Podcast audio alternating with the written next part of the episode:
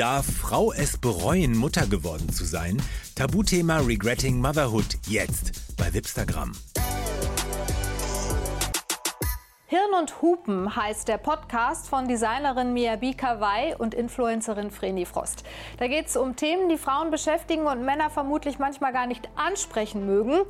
Jetzt gibt es das Buch dazu. Zeit für uns Tacheles zu reden. Hallo ihr beiden. Hallo. Hallöchen. Hallo ihr beiden. Ja, einer der vielen Reize dieses Buches ist, dass ihr Tabuthemen euch vorknöpft. Zum Beispiel das Hadern mit der Mutterschaft. Es ist immer noch ein großes Tabuthema.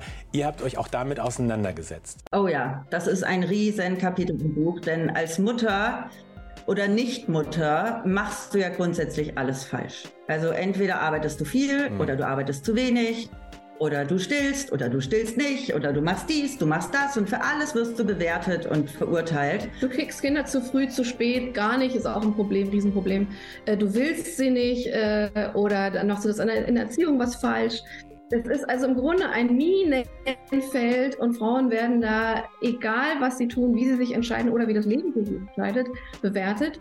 Und gerade in der Thematik als Mutter auch mal sagen zu dürfen, es ist auch mal scheiße, Mutter zu sein. Beim Regretting Motherhood oder Mutterschaft bereuen bedeutet nicht, dass man das Kind abgeben würde und sagen würde, ich, ich, ich liebe mein Kind nicht. Mitnichten.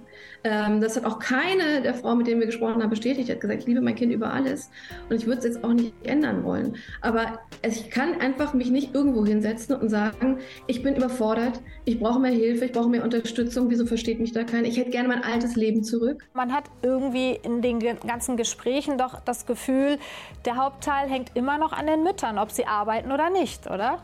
Das ist absolut richtig. Und da hat uns leider auch Corona einen dicken, fetten Strich durch die Rechnung gemacht. Denn Corona hat ganz viele Beziehungen wieder in die 60er zurückkatapultiert, weil sich die Frauen dann wieder gekündigt, äh, gekümmert haben und ähm, auf der Strecke geblieben sind mit ihren eigenen Bedürfnissen. Politisch gibt es halt auch wenig Hilfe, muss man dazu sagen. Also ähm, Gleichberechtigung ist ja jetzt, sagen wir mal, nicht nur etwas, wofür Frauen oder Feministinnen einstehen, äh, weil sie es irgendwie, weil sie sagen, gleiche, wir wollen gleiche Rechte haben wir wollen's, oder wir wollen es besser haben, sondern das ist ein großer Benefit auch für Männer und auch für Paare, dass wenn man sich entscheiden kann, wenn es den äh, Pay Gap zum Beispiel nicht geben würde in der Form, so, so krass wie er ist, dann könnte man sich entscheiden nach der Geburt, wer bleibt zu Hause, weil es nicht klassisch so ist, dass der Mann der Besserverdienende ist und es dann nur vernünftig ist, dass er weiterarbeiten geht.